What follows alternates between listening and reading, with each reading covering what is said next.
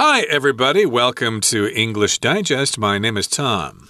Hi, I'm Stephanie. We are continuing with our literature unit for the month of September, and the featured work of literature that we're featuring is called The Wind in the Willows. It's a tale of animal friendship.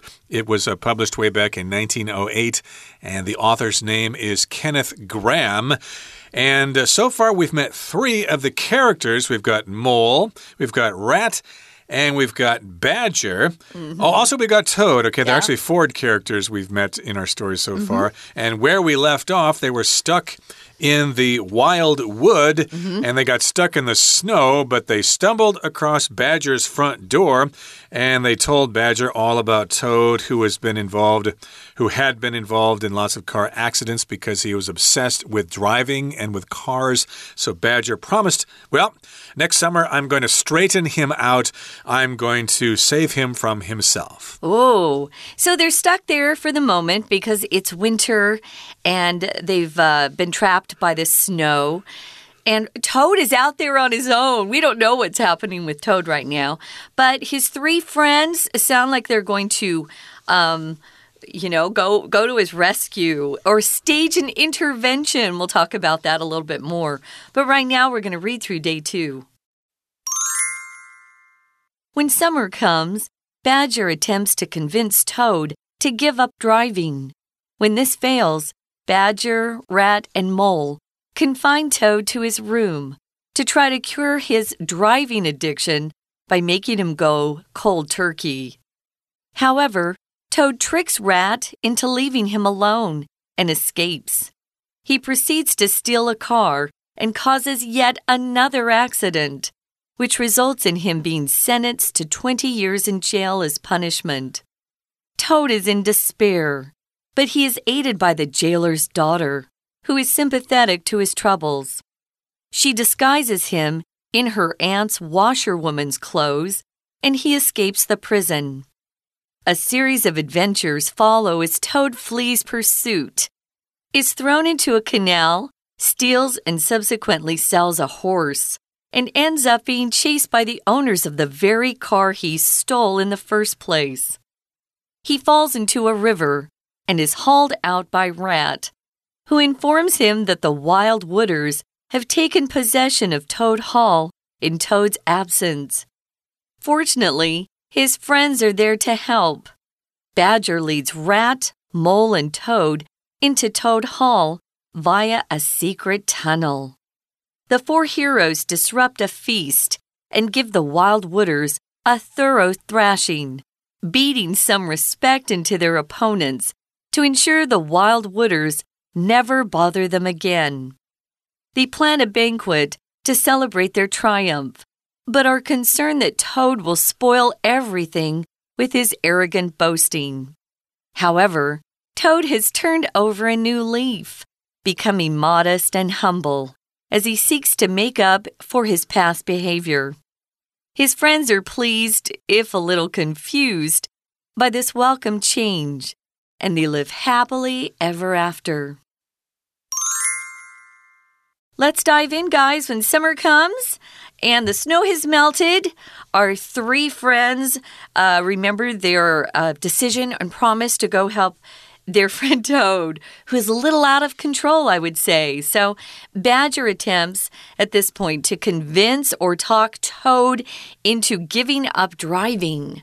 So, if you convince somebody, you're uh, you're working very hard to get them to agree with your viewpoint or do something that you want them to do. Exactly. And this fails, of course. Um, Toad is not willing to give up driving. He's obsessed with driving.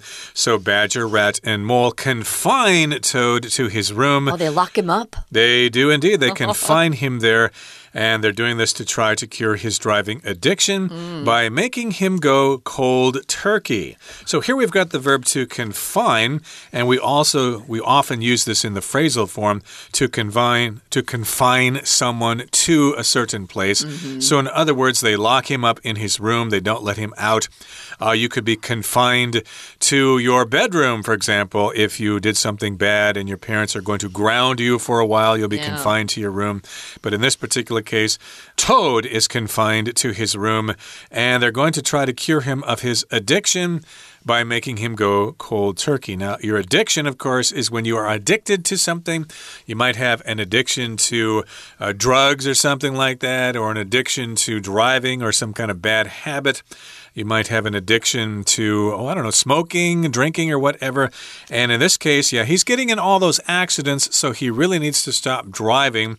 And they're making him do this cold turkey, which means 100%. Usually, uh, when people try to quit smoking, mm -hmm. we often use this term. Sometimes people will quit smoking by cutting down. Mm -hmm. Maybe they smoke uh, 10 cigarettes a day mm -hmm. and then they reduce it to five cigarettes a day or something like that. But if you quit cold turkey, one day you're smoking and the next day, nothing. You're not supposed to smoke at all. Yeah, and the phrase is to go cold turkey. I don't know where it came from. We'd have to uh, do some research on on that. But anything that is maybe uh, bringing a little bit of destruction into your life, maybe it's drinking, maybe it's smoking. Um, for me, for a couple of months there, I needed to go cold turkey without eating any carbohydrates uh, because I was trying to see if something would help my asthma so I could breathe better. So, go cold turkey is you don't reduce it little by little. Oh no, it's 100% to nothing. And that works for some people, and for other people, it doesn't. So just uh, be aware of that. This driving addiction could be substituted for anything. Maybe you have a friend who is addicted to video games and can't ever uh, accomplish anything else. Maybe they don't leave the house. Maybe you have a friend who's addicted to shopping. Mm. I mean, there are lots of different things that can hurt you. It doesn't have to be driving or drinking or smoking. It can be anything that prevents you from accomplishing as much as you should. So it says, however, it says Toad tricks Rat into leaving him alone and escapes. If someone really is addicted, they will do anything to get away from uh, stopping that addiction. So he's smart and he tricks Rat into like just taking off for a while. And that's when Toad escapes. Yep, he gets out of the room mm. and then next he proceeds to steal to steal a car and causes yet another accident. Yeah. Which results in him being sentenced to 20 years in jail as punishment. Interesting. So here we've got the verb to proceed, which means to move forward, to continue doing something. So basically it just means next he steals a car and then that causes yet another accident, still another accident. And I guess uh, maybe someone was injured or maybe killed in that accident. So that results in him being sentenced by a judge in a court mm to mm-hmm. 20 years in jail as punishment. So that's a pretty severe punishment to have to go to jail for 20 years just because you caused a traffic accident. But that can happen, you know, if you're negligent and you uh, accidentally injure somebody or kill somebody, you could go to jail for a long time. You could, especially if you take a life. If somebody is uh, killed because you, um, you know, were driving drunk or driving, um, you know, recklessly and not paying attention to what you should. And that is a big, uh, long sentence, I'll tell you. 20 years in jail is punishment. I'm assuming somebody was probably killed, uh, you know, in this accident. So, yeah, you can proceed to do a lot of things. Um, you can proceed uh, to move to the next um, open. Uh, teller. Maybe you're at the bank, you're waiting in line, and you proceed to the next window. Um, you'll often see instructions in English if you go uh, to an English speaking country, and they'll say, proceed to the next teller, proceed to the uh, the next open window. So you're going forward, you're doing something. Unfortunately, he makes a bad decision, steals a car. That's illegal too, people, mm. and causes a pretty serious accident. Okay, moving on to the next paragraph here. It says Toad is in despair, which means he doesn't like being in jail. He's at the end of his tether, he's at the end of his rope. Oh, I got to get out of here. I can't be in here. I'm obsessed with cars. I can't drive when I'm in jail. This really no sucks. Yeah, he's no freedom either. Crazy. But he's aided by the jailer's daughter, who is sympathetic to his troubles. So the jailer, of course, is the person who's keeping Toad in jail. And the daughter sees Toad's despair and she thinks, Oh, I feel so sorry for him. I'm sympathetic to his troubles. So sympathetic means you have sympathy for somebody. You kind of feel the way they're feeling. You feel sorry for them and you wish you could help them. So he's sympathetic to Toad. Yeah, he really needs to be out of jail. He should be out there driving. That's what makes him feel really happy. Um, he must be showing his good side to the jailer's daughter. Um, maybe he's talking about how much money he has. Uh, maybe she's helping him out of the goodness of her heart, or maybe he's promised her some money. We don't know. So she disguises him.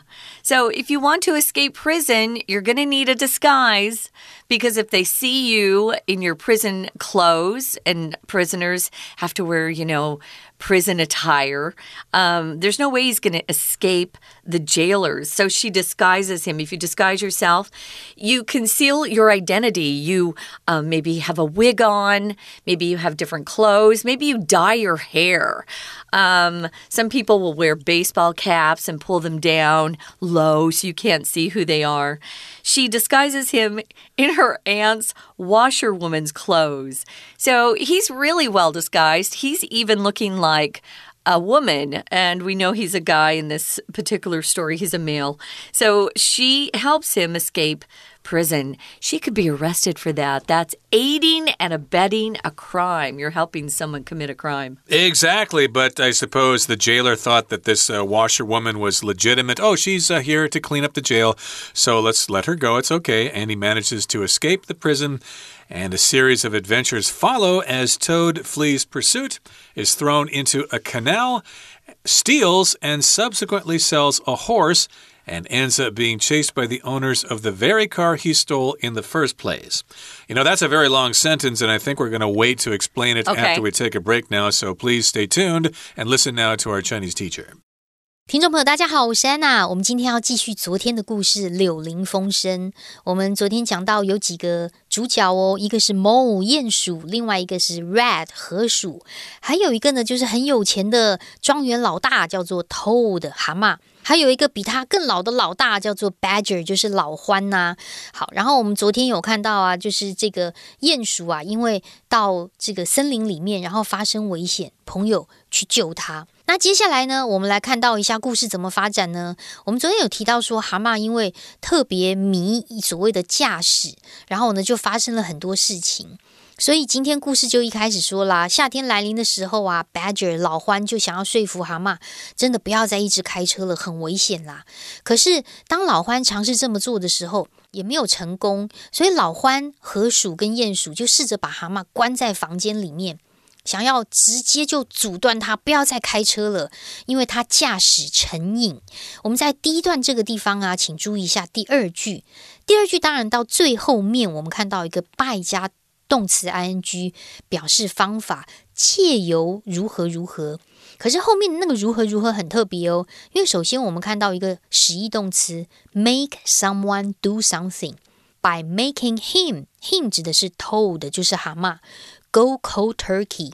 那这个 cold turkey 字面上是冷的火鸡，冷火鸡是什么意思呢？其实冷火鸡就是直接戒断的方式。通常可以说，比如说 cold turkey treatment 就直接戒断的疗法，turkey go cold turkey 就是所谓直接戒断，而不是循序渐进的戒断某一个事物。所以这个是很很特别的意思。当然，它有一个很复杂的起源啦，大家也可以 Google 看看，而且是从上一个世纪就开始很复杂的起源。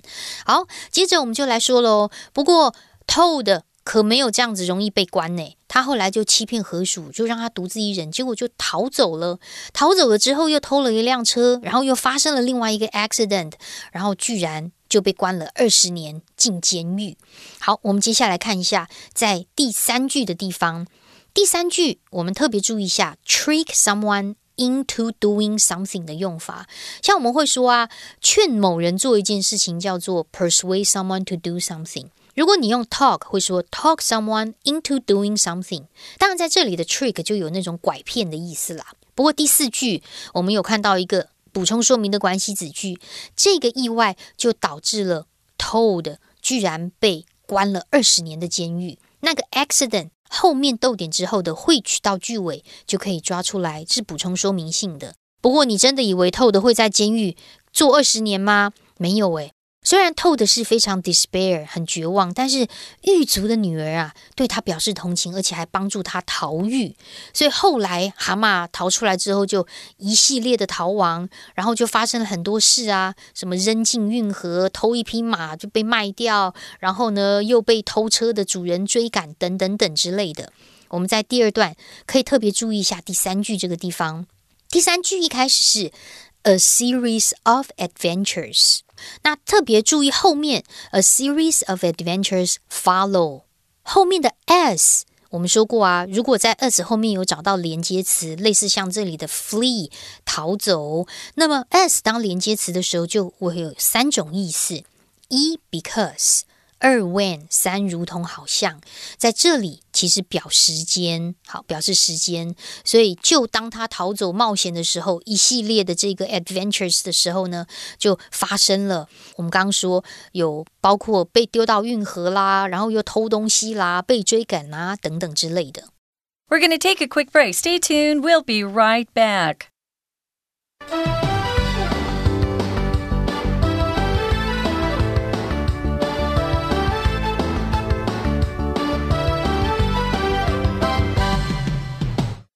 Welcome back, guys. It's day two of our literature unit.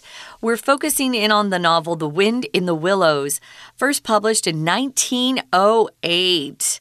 Uh, when I was looking this up and uh, learning a little bit more about this story, um, I saw that there had been a cartoon that was made in 1985. I don't remember it, but uh, it's been a popular novel all these years. And also, if you've been to Disneyland, you probably have gone on the ride that's called the Toad's Wild Ride.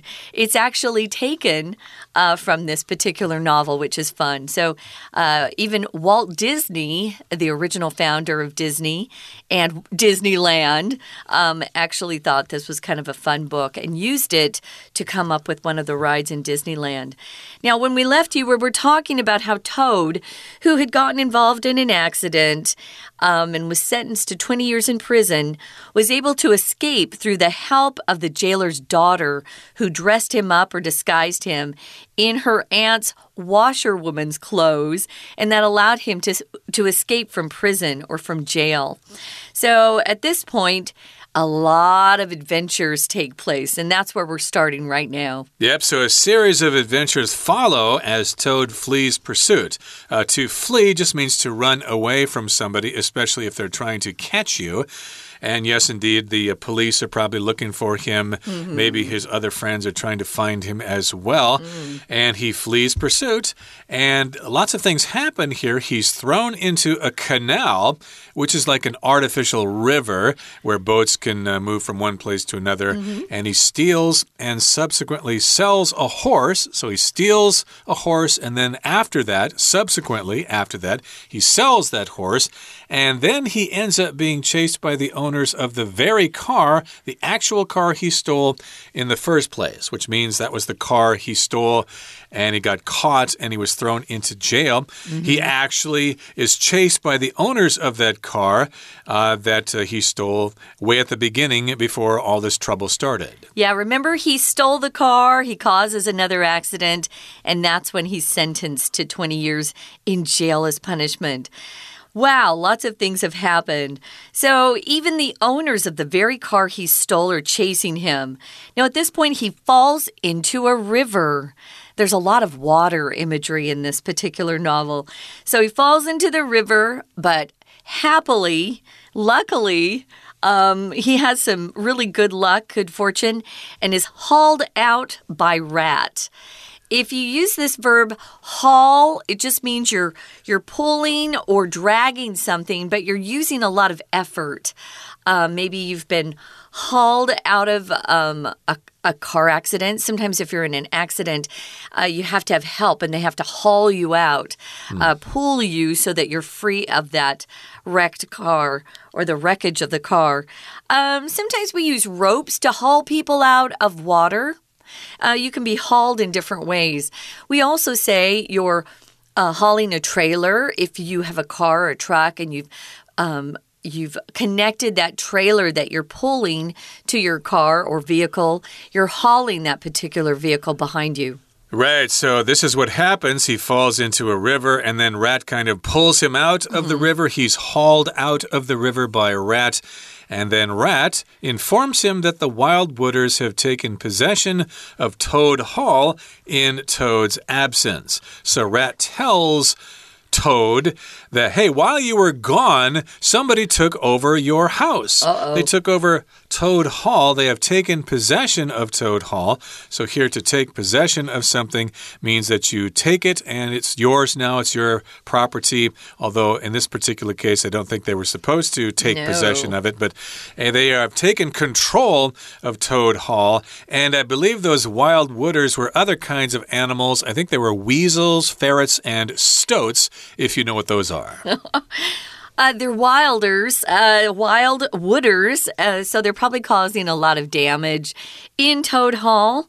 Remember, uh, Toad's, Toad's place, Toad Hall, was probably quite fancy, a mansion. It even has its own special name, Toad Hall.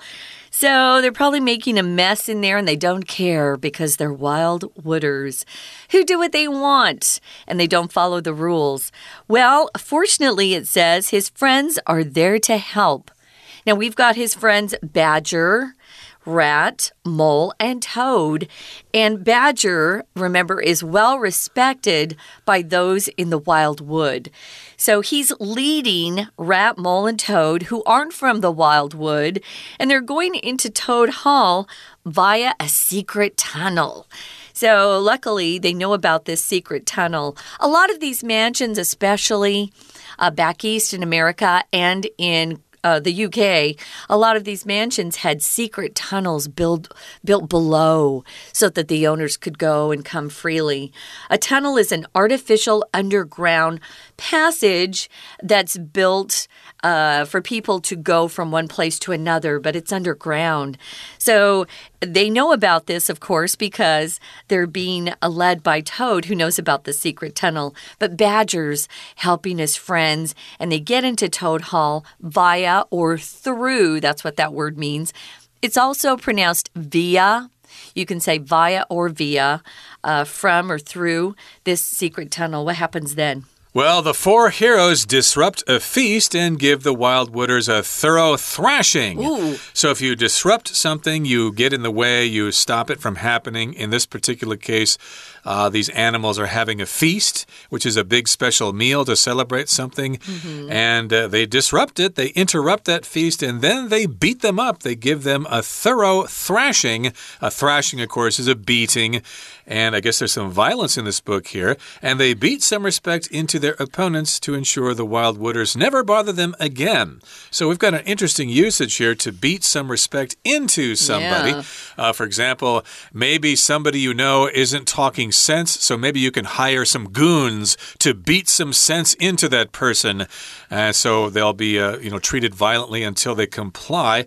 Or you could probably say, beat the truth out of somebody. Somebody's not telling you the truth, so you actually use violence to get them to tell you the truth, to beat the truth out of someone. But in this particular case, they actually beat some respect into them so that uh, they will respect Toad from then on. They will not try to take over Toad Hall again in the future, and the Wild Wooders will never bother them all again.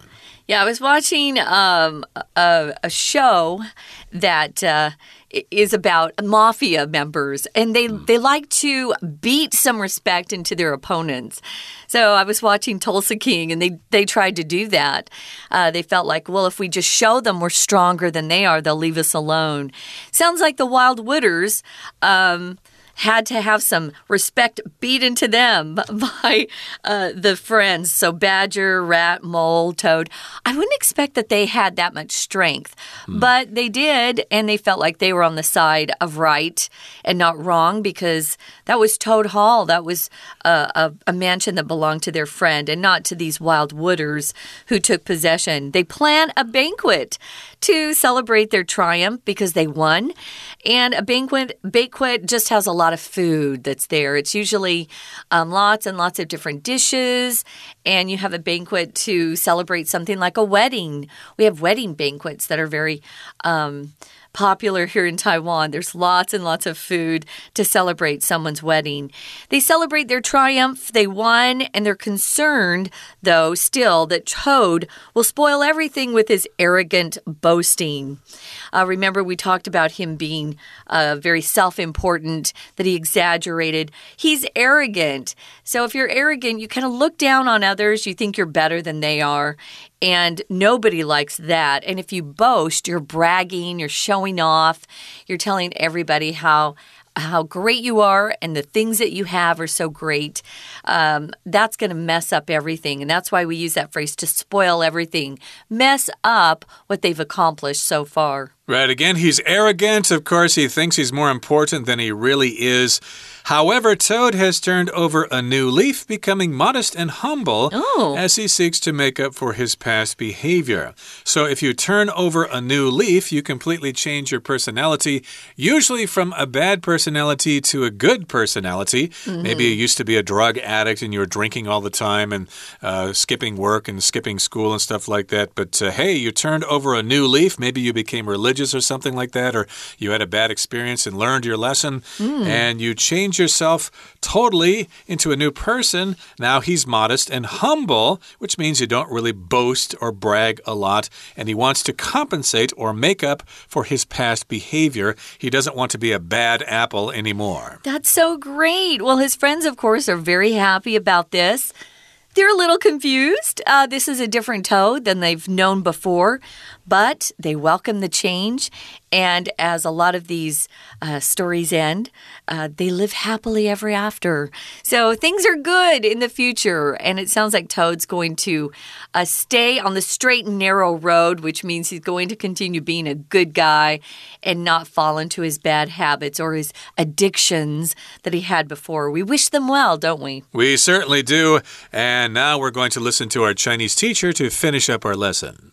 后来，因为蛤蟆就掉到河里嘛，被河鼠救起来了。河鼠是他的朋友，河鼠告诉他说：“野灵者啊，趁着蛤蟆不在的时候，居然把他的庄园给占据了。”好，我们来看一下第二段第四句这个地方，这里的第四句啊，从 rat 后面有一个打逗点的 who，当然我们知道这里就是补充说明 rat 发生什么事。